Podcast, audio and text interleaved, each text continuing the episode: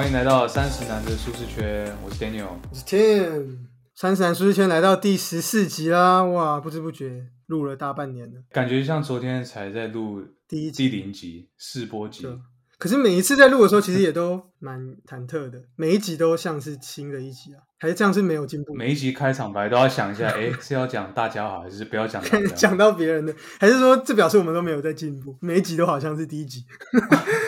没有，因为你听节目听太多节目了，哦所以被大家搞混了。就对啊，有时候会。今天干嘛要突然在这边回顾啊？我也不知道，可能是因为过了一整年嘛，然后 因为新的一年呢、对对啊，新的一年要到了，就呃我每次都觉得很奇怪，就是那种西洋的新年过完，然后又农历的新年，然后就好像一直在新年快乐，我就觉得很好笑。哦对啊，奇怪，对啊，就是一个很特别。我们现在就又那个又西化，又又有中国传统的那个那个习俗，就变合在一起。中西合并，反正两个都可以放啊对啊。跨年的时候放假，然后农历再放一次，虽然我没放，没关系，哎，你们不是可以请假吗？是是可以请个一天还是什么？可以请啊，可以请啊。我的意思说，只他不是国定假日啊。他会不会有否你说，哎，你是你是 Asian 就给你一个？你这你这是 racist。为什么是 racist？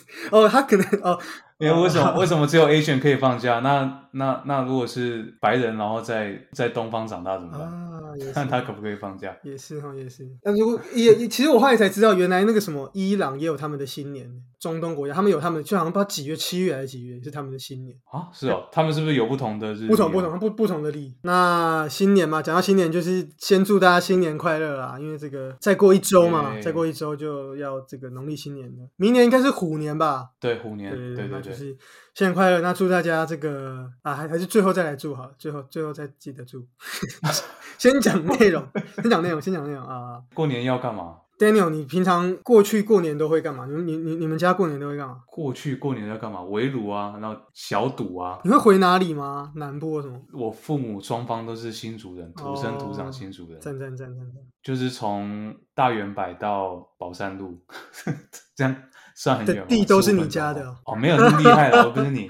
大新族，大新族地主没有啊，纯正新族人啦，就是那，因为你今年应该没有要回来吧？今年这个 Omicron 没办法回去，不行，台湾最近也是蛮严重的，本土也是都十多例。但虽然说这个这个程度，应该国外看起来会觉得说，嗯，我 非常控制的非常的十多例。控制的非常的好，对啊，美国前阵子破一百万例耶，对啊就 Omicron 而已。之前欧洲也是啊，每每天还有几千例，然后说、哦我们已经控制住了。法国什么哦，每天还有一两千例，哦我们已经控制 under control。这样，感觉台湾人应该直接，而且现在还没过年呢，等过年那时候可能会再小爆一波。对啊，所以大家过年的时候还是要那个。不过刚刚讲到你说回去要干嘛嘛，就呃，我回外婆家的时候，通常都会打个牌这样，因为他们我的阿姨他们会打麻将。哦，打麻将，你会打吗对？对对，我我不会，完全不会。那那不然你们你们你回家都在干嘛？我们回娘家或是我是会回苗栗，我妈妈娘家那边在苗栗。然后其实我一直都蛮喜欢过年，因为其实其实我知道，我有问过几个朋友，其实有些朋友是不太喜欢过年的，可能他们亲戚之间比较没有这么多联系。但有好处啊，就是过年就是可以单纯的以现在上上班族来说，他们就可以有一整周的休假，这样很爽，这样。对对对，也有些朋友是，但亲戚不合的也有。那也有些朋友是，他们就是都在台北，就花个两三天，其他四四五天都是可以自己休息。我自己其实小时候蛮喜欢过年的，现在也还蛮喜欢，但是小时候就特别喜欢，因为就是娘家那边的亲戚都大家关系蛮好，然后就会一起就回去，然后会回个很多天，然后之前还有一起出国什么的。我看照片，你们全员到齐大概是快二十个人。现在啦，是因为现在是因为我表表哥他小孩嘛什么，所以人就越来越多。但是其实我觉得之后应该慢慢会越来越，比如说我如果我表妹他们可能结婚啊，然后大家慢慢像我外公现在也去住老养老院了嘛，所以其实过年的气氛可能不会像以前这么这么浓厚。不过我觉得现在也长大了啦，所以其实过年对我来说，其实就是团聚就好。其实花个一两天，我觉得也 OK。那其他时间我可以自己休息，自己做自己的事，或甚至跟朋友出去，我都觉得 OK。这样就主要是长大了啦，所以其实对过年的那个期待跟兴奋感，没有像小时候这么像。小时候真的是就是很开心、很期待可以过年这样。那现在长大就会觉得说，拿红包什么的。对啊，现在长大就是啊，要包红包。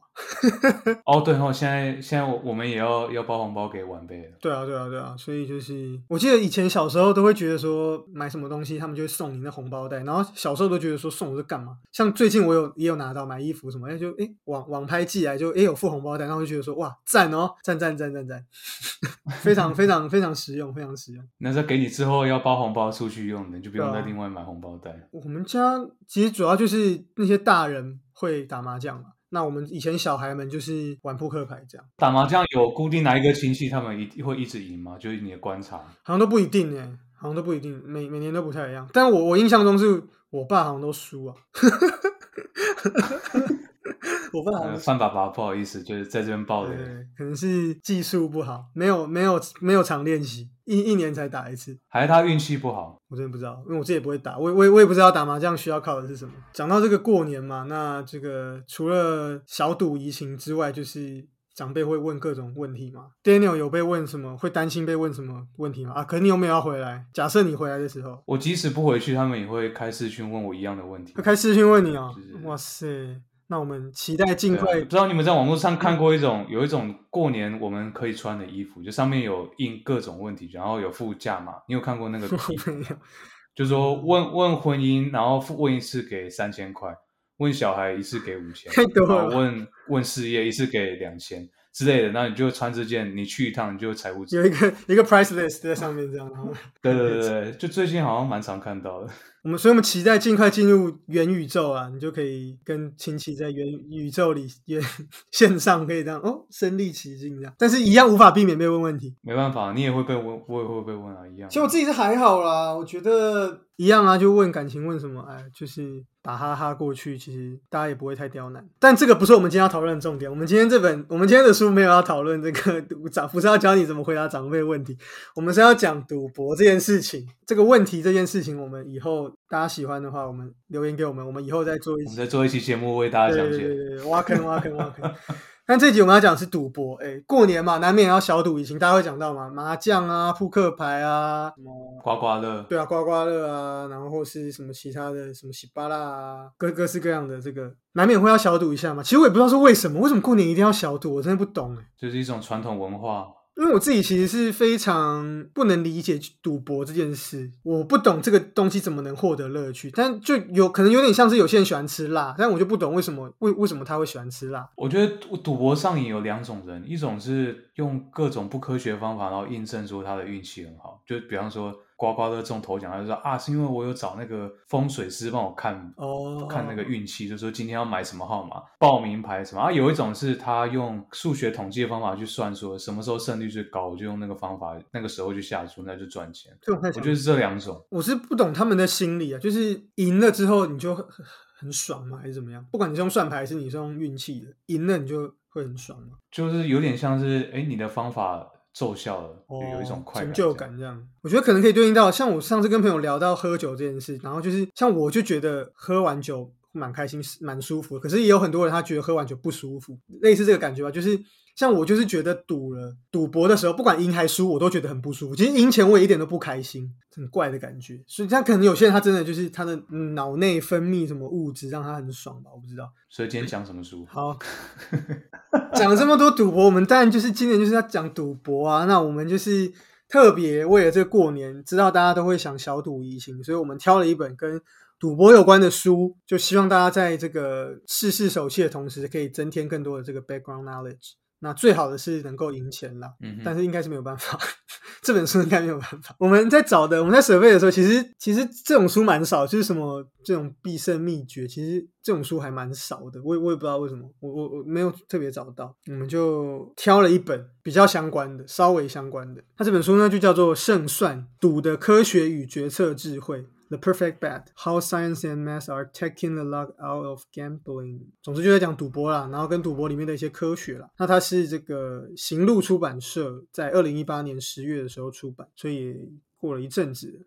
那行路应该是读书共和国旗下的出版社了。那这本书应该不算太知名，算是比较比较 niche 一点的内容了。我想大家应该很少人真的为了赌博去特别看书啊。我感觉赌博要精通的话，还是要去啃那些数学跟统计相关的东西，因为你用那些理论去实做的话。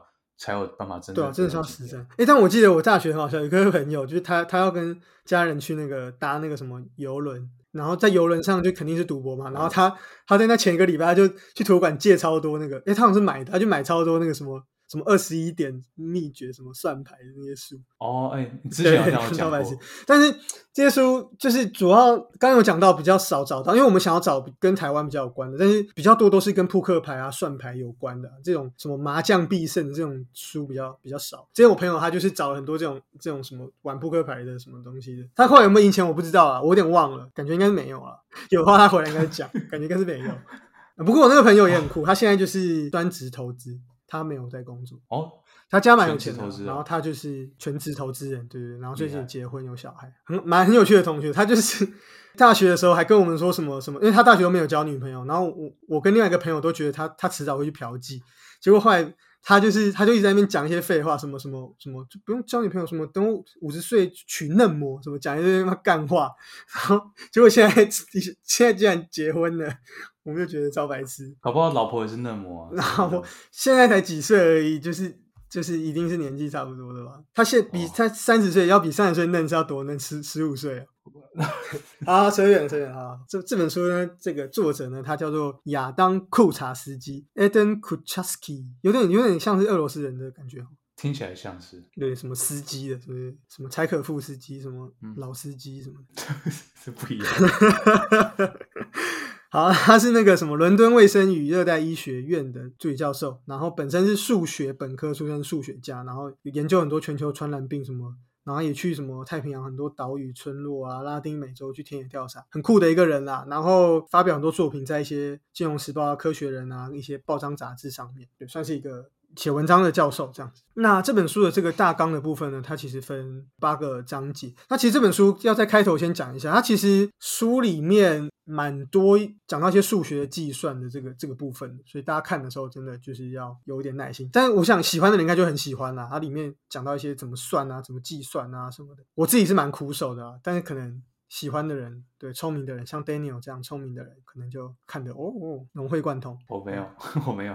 还有一个就是它其实有有点跳，它一个章节它它不是说一个章节只讲，比如说这个章节讲赛马就讲赛马，这个章节讲。乐透就讲乐透，不是，他会有点像是串在一起，可能讲个开头，然后之后，哎，又再讲别的话，又回来，最后结尾又讲回来开头的东西，所以真的看起来的时候，他也是会有点比较吃力，大家要花一些精神，比较专注的看。那一开始他就是讲这个，讲到第一章讲到说赌博有三种程度的无无知，然后之后又讲到这个转轮盘开始讲起这样子，所以家怎么样去计算那个轮盘？大家知道吗？赌博那个赌场里面有那个丢丢球，然后会球滚到哪里就。赢赢多少钱？这个猜他掉在哪个号码上面吗？第二章呢，他就讲到了这个靠蛮力赚钱的事业，他其实就是在讲彩券这部分。那这也是我们今天会主要着重讲的这个彩券，因为这个是我们浏览完全书之后发现跟台湾的过年最有关系的一个部分。没错，没错。那再来第三章，他会讲到就是赌场的部分，讲到二十一点啊，讲到这个赛马等等的部分，然后怎么怎么去算牌，然后去去跟赌场做一个对抗。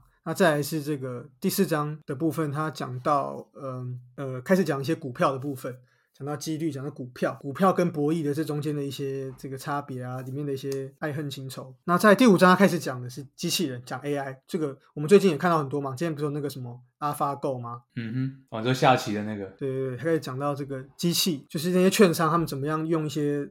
城市去算啊，然后去去抢占先机这样子。那讲开始讲到一些金融的市场。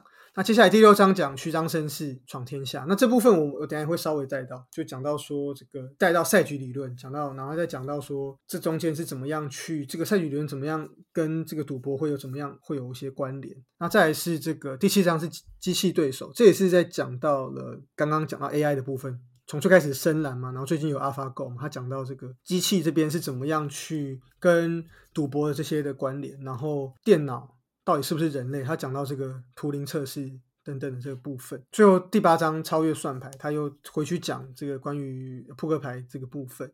然后讲到说，其实呃，赌博跟投资这两个东西其实是有一定程度的这个关联性的，运气跟技巧，这其实很难说。呃，最后是说，赌博其实不只是完全的技巧或是完全的运气而已，它其实里面还有更多的可能。你你可能买刮刮乐、买彩券，可能它它真的是技巧，或者真的是运气。但其实真正，比如说像像玩桥牌，我我自己不会玩，但是听之前听别人在介绍桥牌的时候，其实讲到里面也有很多的，比如说你的表情，你的中间的一些内心的一些交战，或者说一些。这种策略上的运用，其实这东西都不不只是数学几率有办法完全涵盖，其实还有很多心理学等等的这些部分。对，因为桥桥牌我本身有玩啊，所以我知道里面的有有牵涉到很多像你说的情感部分，或者说微表情的部分。因为你你的对面是你的队友嘛，你打出什么牌会决定于说你要你想要告诉你的队友你现在手上大概有什么牌，然后你想要他怎么出，而这是一个默契培养。不是只是一个几率的问题而已，它有牵扯到心理学。对啊，所以这部分其实要说整本书涵盖到的内容很广，然后其实也蛮深的。如果大家真的是对赌博这个东西，尤其是对赌博背后的科学的一些原理很有兴趣的话，是我觉得是可以来看看。如果没有，如果只是纯粹爱赌的话，那就是可能你会看到睡着。那只纯粹爱赌，就建议直接去赌就好了。没有，但是不要赌博成瘾啊！我们在这边呼吁大家，小赌就好。真的，真的，真的，饭可以乱吃，博不能乱赌。这是之前有这样，不要没事拿什么什么瑞士银行本票拿去压，不要闹，那是电影情节。不要，对对，不要没事拿家里房子随便那样。我记得我呃有一次约跟朋友约在那个龙山寺那附近，万华那附近。然后我就我就很好奇，因为龙山寺那边有很多那个阿伯，你知道吧？我知道在庙前面嘛。对对对，然后有很多人，他们就是在赌博，然后我就觉得很有趣，我就跑去看，然后他们在讲那些数字啊什么的，然后我就去问那阿姨，我就问阿姨说：“哎，阿姨这是什么？”她就说：“阿姨笑脸的，你不要知道这个。”后来我发现应该是六合彩了。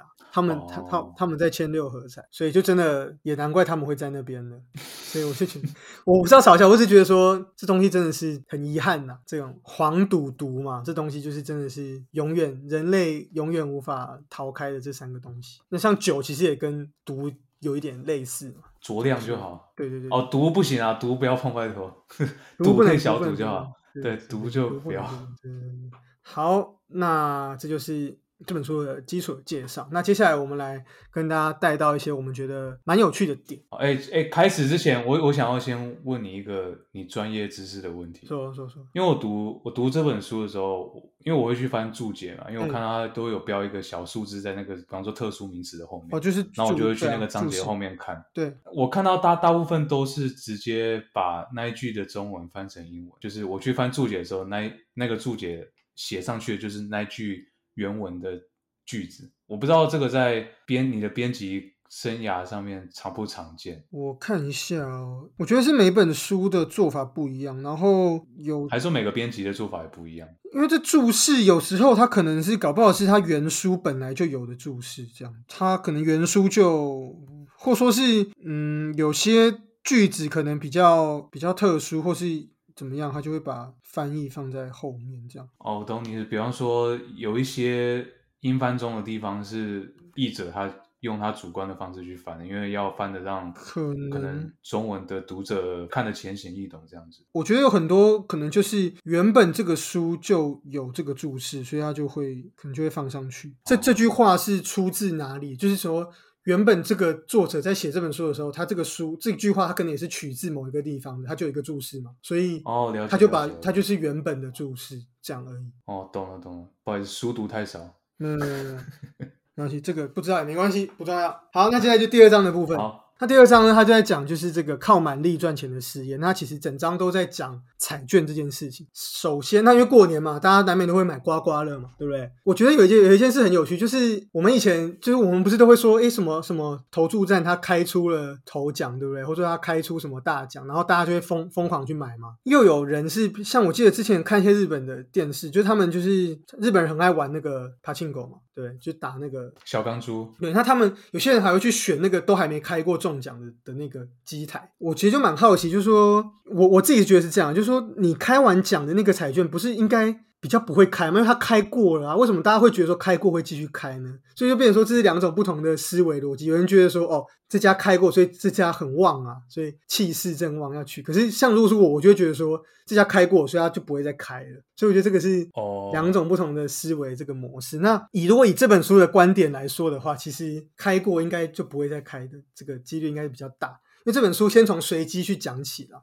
那他是说，我们以为的随机其实不是不是真的随机。大家大家有没有想过，就是彩券是怎么样去被分布在各个彩彩券行的？这个件事很有趣。大家不知道有没有想过这件事？大家大家应该会觉得说，哦，彩券没有啊，就印出来，然后就是比如说就分一叠一叠，然后就是发配到各家，就这样就没了，对不对？嗯其实这件事没有，并没有这么单纯，因为我记得之前听过一个说法，就是说，比方比方说你在听歌的时候。你不是选随机播放吗？那如果你连续听到三首王力宏的歌，你觉得会怎么样？你一定觉得不随机。为什么要扯到王力宏？有点敏感那。不然要 就举举例嘛，不然要什么？连续三个吴亦凡的歌，嗯，林俊杰连续三首林俊杰的歌一样比较好吗？好，如果你连续听到三首周杰伦的歌好了，你一定会觉得不随机嘛？那就说，哎，看这随机怎么会这样？可是其实这才是随机，因为随机就是随机嘛，它每一首播放的几率是一样，那当然有一定的几率是三首是同一个歌手，这是很正常。可是我们人反而会觉得这样是不随机。如果你要真的让人感觉到随机，那你反而需要去操控它。比如说，你需要去再用程式去把就是相同的歌手去拆开，或者它会自动从不同的歌手去抓，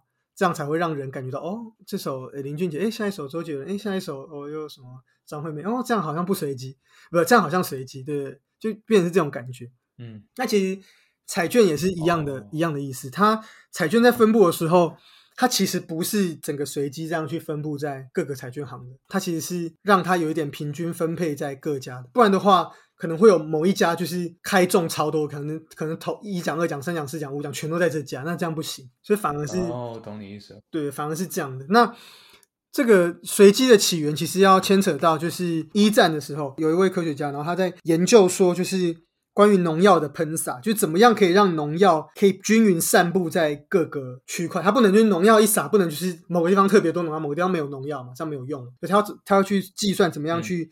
平均散布在让农药散布在各个地方。那后来他就做了一本著作，就是关于这个怎么样去去做这个随机的这个设计的这个书籍。那后来就是 渐渐演变到这个这个现在的随机的理论这样子，就怎么样怎么去计算，然后怎么样去去设计，才能够让东西分配的很均衡。所以像刚刚我们提到的，就是。其实彩券它也是会均匀分布到各个城市，但其实我不知道台湾是不是这样啊，只是说书里讲到美国的某某个州它是这样在处理，但我不确定台台湾彩券公司它是是不是这样去处理。如果是的话，其实大家在买刮刮乐的时候就要注意，就诶，如果这一家就是很多人刮中，那你可能就要去换别家 比较好。没错，那另外就是这个彩券的号码分布其实也不是随机的，就如同刚刚讲的嘛，就是彩券不能随机的分配到各家，所以它这个这个彩券在这个号码这个这个部分，它在当初在设计的时候，其实也会让它分布在各家是平均的。OK，所以你是说不会连号出去，比如不会说一到一千号就是在台北一号彩券吗？对啊，对啊，对啊，它它是打它应该也是会，就是比如哎，怎么样乱数，然后去抽取掉这一点，然后再怎么样去让它平均的，然后再让它平均的分布在各个，怎么样计算分布在各个全台湾的彩券行。我觉得不管是台湾或是世界其他国家，彩券行多多少少都会，它那个随机性都其实都是有人为去操作，让你看起来像随机。就像你刚刚讲的，可能今天有可能这一期高雄的彩券行中奖，嗯那下一期可能会在台南，那再下一期可能在新竹之类的。但如果是全随机的话，照理说你可能会看到台北有一个彩券行开中五次，因为所所有的发生的可能性里面，这个可能性也是其中一个嘛。只是我没有见过，我应该我好像没有见过哪一个彩券行它开中五次头奖。没有啊，其实我我我其实没没有在关注啦，但是似乎好像都会会在不同地方这样子啊，毕竟这几率就很低嘛。动一些手脚，让你觉得看起来很公平，然后你就会掏钱去买。但是真的要说，这个是书里讲的这个案例，那台湾的彩券行是怎么样在处理的呢？这就真的就不知道了。假设它真的如同书里讲，它不是随机去分布的，它不是真的随机的话，如果这家彩券行开过很多，那可能真的要注意。好，那接下来这章其实里面也有讲到了这个威力球的这个故事，在讲 Powerball，就是在讲到刚刚讲到是刮刮乐嘛，那接下来他讲到的是彩券，彩券这件事情。为什么当初会有彩券呢？这边书里有讲到，他说其实是其实就是一种名称比较好听的税收了。那它可以用来做很多重大的工程。建筑的工程，那据说中国在做那个万里长城的时候，据说就是汉朝发行类似彩券的东西获得利润。我不知道是真，哎，这个我超意外，我我一直不知道汉朝有有发行彩券，哎，完全不知道，历史课没讲，历史课没讲，历史课讲一些很无聊的东西啊。那这，但其实我也我也不知道那个彩券是不是我们现在理解的彩券，还是它是什么样的运作机制，我真的不知道。它书里面没没特别写，可能是核心核心概念跟彩券一样，只是它是用别的形式发行，有可能，也许对。所以就是就真的蛮有趣的，就是这个是一个政府获得钱很好的来源。然后另外就是像据说大英博物馆的经费也是用彩券取得的的钱。这个就书里有个数据，他是说其实像刮刮乐，像在英国刮刮乐占国家彩券总营收的四分之一。美国的州彩券公司也借着销售彩券，然后每年赚到数百亿美元。其实你去想台湾你就知道了，就是每年那个。彩券这个奖金，然后你觉得那个台湾那个彩券公司它到底赚多少钱？绝对就是真的是暴赚。所以这个你说是税收也不过分啊，等于说是一种我们是缴快乐税。对啊，就有点像你抽烟要缴缴健康捐嘛。然后就讲公益嘛，就公益彩券嘛，就说哎，就做公益，就是好像对啊，最好是有人真的会觉得买那个是要做公益，大家都想赚钱啊。做公益背后就是 Thanks for your donation 啊。威力球跟大家讲一下怎么玩，它有。六个号码，前面五个号码是是第一个 section，第六个号码是特别号。前面五个号码是六十九选五，嗯嗯，然后最后一个特别号是二十六选一。哦，这样应该跟台湾的大乐透有一点类似。对，然后它一注是两块钱美金，然后一个礼拜开三次奖，一三六，头奖就是全中嘛，六个号码全中，然后二奖是特别号没中，然后三奖是中四个一般号，然后一个特别号这样。以此类推，其实跟台湾的，我觉得台湾有威力彩跟大乐透，但我其实不清楚两个之间的差别，玩法都蛮类似啊。反正就是什么四十九选一，或者选六，或者反正就是从一群数字里面作为中奖的这个号码。这边就有一个故事，就是麻州的这个州政府，那他们为了就是开发额外的财源，所以。于一九七一年的时候，他们就开始发行刚刚 Daniel 讲的这种威力球这种彩券，还有另外一个什么叫做 Mega Millions 造彩，反正总之就是像我们有大乐透有唯一彩这样。所以可是呢，却有一组就是有有一组学生，应该是学生组成的一个团体，然后他们就是想办法想要去找出这其中的这个规律，然后想办法去赢得更多的这个。那他们就发现说，因为 Powerball，它这个彩券，它其实呃经营的时候发生一个很特别的事情，就是说它曾经一整年都没有人中，那奖金就会累积到非常非常非常高。可是政府不希望奖金累积到太高，像台湾其实会蛮希望奖金累积很高，因为像之前什么什么二十亿、什么几亿的时候，然后不是大家就狂买吗？那个二十亿中完之后，有一阵子就不太有什么人买，像最近都没有听到什么消息嘛。麻州的这个彩券公司，他们就不希望就是发生这样的事情，因为他们希望。每每一周都在报纸上讲说，哎，有谁中有谁中，这样大家就觉得，哎，这个中奖几率很高，大家就会一直去买。他们希望这个收入是比较稳定的。那他们就遇到一个问题，就是说这个彩券它整整一年都没有人中头奖，所以这公司觉得说不行，我们应该要限制，就是这个大奖这个金额。所以他就发，他们就宣布说，如果头奖金额超过两百万美元的话，且没有人中奖的话，那这个头头奖下一期就会下放到下面的奖，比如说本来是要中六个数字才会得到两百万，但是你只要中五个数字，它也会分到比如一百万这样，就是它会把那个两百万往下去层层递进。那就是说那那一期的话的中奖几率就会更高，那一期的就是会有更容易更容易中奖这样子。有一群人他们就发现了这个算是漏洞嘛，就这个机制，所以他们就是试图在奖金快要达到两百万的时候，他们就会去算那个那个数字，比如说。比如一起平均大家买的金额，比如说是二十万还是三十万，三十万好了。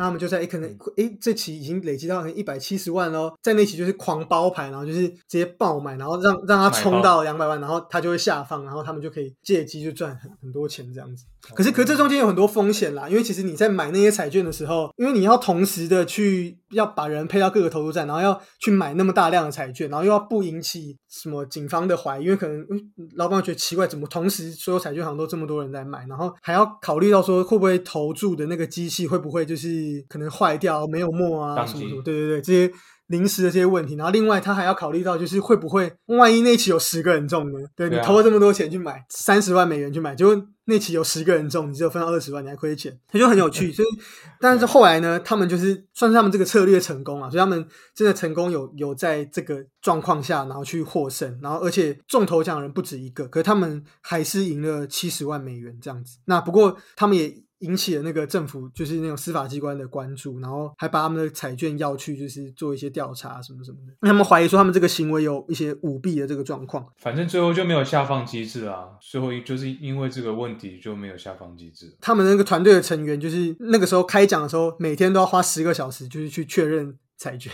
有没有中奖。哦，一张一张对，这个也是一个很有趣的故事。其实我这边有一个很很有趣的。跟 Powerball 有关系的故事，就是我在前前一份工作的时候，那公司附近有个工厂，然后我那时候的同事就跟我说：“哎，你知道那个工厂原本超级多人，然后是一个很大的公司，就好像几年前有一天他们就集资包牌去买那个 Powerball，四五十个人去包牌，就一人出一点钱这样去买，买蛮多的，结果还真的中头奖，然后大家分。你你怎么知道？你怎么确定他们中？报纸有报出来，好像有报，因为我我那个同事在那那边工作很久，所以那个新闻应该有报出来。他是隔壁一个工厂，那然后就说，哎，你知道那工厂原本有有人包牌，然后中大奖，然后中奖隔一周有买的全部离职不干。这不是跟那个吗？就是跟那个我们之前我记得台湾之前也有啊，不是说是什么某个银行的某个部门吗？嗯。隔天所有部门能集体离职什么的，我只是觉得没有当初没有买的应该会超生气，因为还要继续上班。我们要讲这个故事，不不是鼓励大家去包牌啊，只是跟大家讲说，哎，哦，不是不是不是，我们要讲这故事，我觉得，嗯，其中一个最有趣的一个 takeaway 就是说，包牌赢钱这个团队，他们首先第一个重点是他们比其他团队抢先一步，非常非常非常重要，这是第一点。那第二个是说，他们比竞争对手更了解彩券，他们知道几率跟报酬，也知道自己拥有多少优势。我觉得这东西很重要，就是他们是经过缜密的计算去了解说，哦，这个威力球是整个的机制。然后去计算说，哎，我们需要多少人？然后需要投注的这个时间以内，我们可以买下多少的彩券？我们怎么样可以达成一个最完善的这个计划？了解它之中的机理之后呢，然后也知道自己怎么样才能够最获得最大的优势。我觉得这个是重点，这个是我觉得从这故事里面我们可以获得最大的这个东西。对，你要知道这个机制里面有什么漏洞可以钻。当然，我们刚刚讲这些历史故事，这些漏洞已经被补起来，像没已经没有下放了。对啊，刮刮乐也不可能就是真的这么，如果我们想这么单纯，对，有那么单纯，早就有人跳进去捞钱了，所以大家不要想太多，就 还是先专心上班，然后偶尔买一下。但最有趣的就是其中他们就是在讲这个关于这个怎么掌握自己优势这个部分。另外，我还看到一个很有趣的点是，就是第第六章这个部分，他说虚张声势闯天下，它里面就是在讲说，其实。比如说像刮刮乐，它可能就真的是纯运气，配上一点点技巧。可能像刚刚那一群就是包牌团队，他们有很一些技巧。这一章就讲到，就说其实有时候我们在玩一些牌，比如说像比如说桥牌啊，或者像打麻将，这个时候其实不完全是完全是靠靠着运气跟技巧，其实其中还有很多的是一些内心的这种心理战。所以其实这在第六章书里也有提到，就说其实它里面有讲到，像是玩二十一点的那个时候，他就讲到说，其实如果你在牌很好，你在跟对手对赌的时候，你的牌如果很好或很烂的时候，你都可以采用这种虚张声势这种策略。你牌很好的时候，你当你当然要把声势涨起来嘛，然后去喝阻他，让他们不要就是轻举妄动。那你当牌很烂的时候，你也可以用这个方式，因为反正你本来就很烂嘛，你也可以用这个方式去让对方觉得说，哎，你好像很强，然后可能让你不会自己不会输这么多。就投机嘛，就香香港人都讲说投机就是你你一手烂牌，但是你好像表现的你牌超级好。然后对方就盖牌，你就赢了。这点很有趣。我记得我看之前看一个什么什么决胜女王哦，它里面对它里面也也是有有一个有有一段就是有一个他他就是牌技很不好，结果他就是赢了一个牌技超强的人，然后后来那个人整个疯掉。对，他破产了嘛？后来。对啊对啊对啊。书里举了一个例子，就是说像这种零和赛局，比如说像我们讲的过，我们大家过年会玩的麻将这种，就是一个零和赛局。麻将不可能大家都赢钱嘛，对，麻将 赢钱很快，不可能嘛，一定。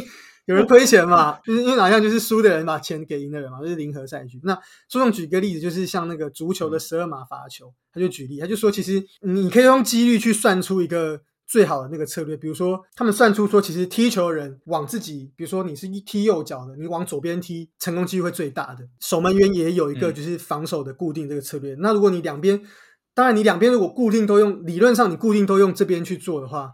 看似会最好，可他说其实不是这样，其实他们去用数学模型去算，其实最好的方式是采用混合策略。他们有讲到说，可能你六十。讲到你六十趴的时候，是采用几率最大的、胜率最大的策略；然后另外四十趴的时候，你要稍微就是采用一个不一样的策略，然后让对方猜不透。这个时候是最好。我我自己不会打麻将，不然但我我不确定打麻将的时候是不是，也许也可以用这个策略，就是可能你打牌会有一个固定的 pattern，但是你可能偶尔采用一个混合的，诶，可能偶尔说，诶，稍微乱打一下，乱一下对方，说不定有办法出奇制胜。这个我我我没有回答，因为我。我不会打麻将，要请那个麻将王到我们 IG 留言。有时候会这样，像我记得什么，有时候像什么玩什么围棋啊，还是什么，他们有时候也会，不是也会，哎，出奇阵杰出的一手这样，对，也是一种就是让人家猜不透。我觉得这个也是我们跟电脑最大的差别了。电脑就采取最屌的策略，可是我们人之所以是为人，就是我们的这个出奇制胜。人就是有一个灰色地带，它可以在两个数字中间，就是你像你说混合策略，电脑就做不到，电脑只有黑跟白啊。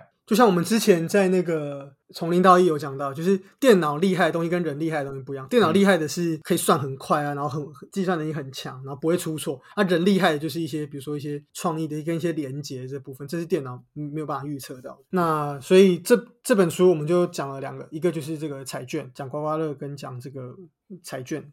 威力球的部分，然后还有最后就是提供大家一个，如果大家在玩扑克牌，或是有要玩什么二十一点，或是在玩什么麻将的时候，也许有这个虚张声势的时候，这个虚张声势这个策略提供给大家，也许可以出奇制胜。哎，可以分享一下《赌神三》里面有个台词，刚好我就打在这个大纲上面，可以分享给大家。它里面有讲一个叫做“未赢其财，先赢其势”，就是牌局还没有开始的时候，先用你的话术或是你的手势、表情啊什么去把对方喝足起来，他就觉得哎。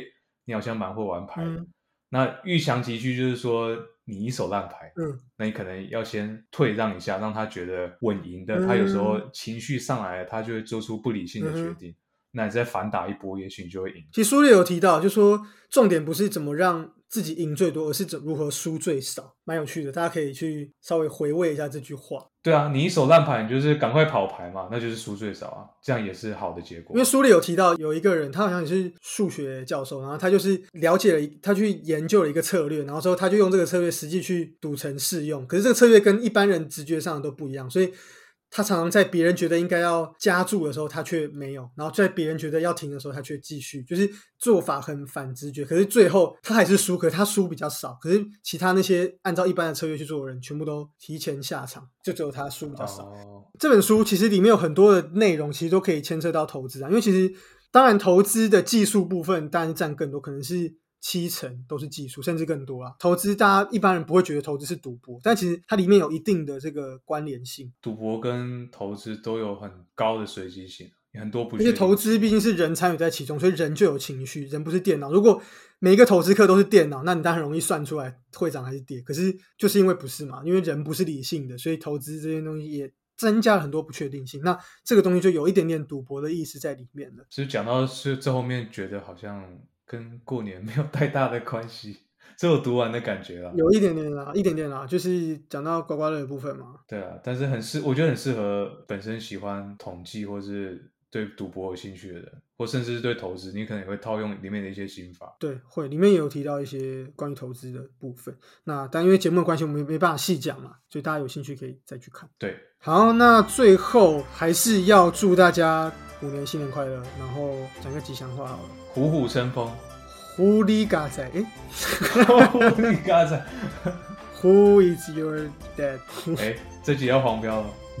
祝大家就是好不好？虎年啊，虎年就是虎虎生风，虎年行大运这样。如果有想要看一些赌博相关的电影，当然赌神可以去看。我还有推荐一部，就是《决胜二十一点》，可以去看，里面教你用算牌的方式去提高你赢牌的几率，我觉得蛮有意思。而且帅哥美女，帅哥对很多帅哥美女，然后要很认真看里面的数学计算，这个真的是也是好片。那其实。跟赌博相关的漫画也有很多，我之前那个看看人家介绍，讲到什么赌博末世录啊什么的，什么弑皇者啊什么的，都好像都还蛮蛮厉害的。我会再把这个放在简介上面给大家参考。赌博的相关的内容，那大家有兴趣的话可以再看。嗯，好，那本期节目就到这边啦。那如果喜欢我们的人，欢迎到 Apple Podcast 给我们五星评价。最近 IG 有人来私信小编，非常感谢。然后我们也会采纳呃各个听众的意见。像有一些听众会推荐说，哎，希望我们可以讲一些就是如何激发自己行动力的书。那我们现在也正在做研究，会找出一本适合的书来放在节目里。没错没错，那就下次见啦，拜拜。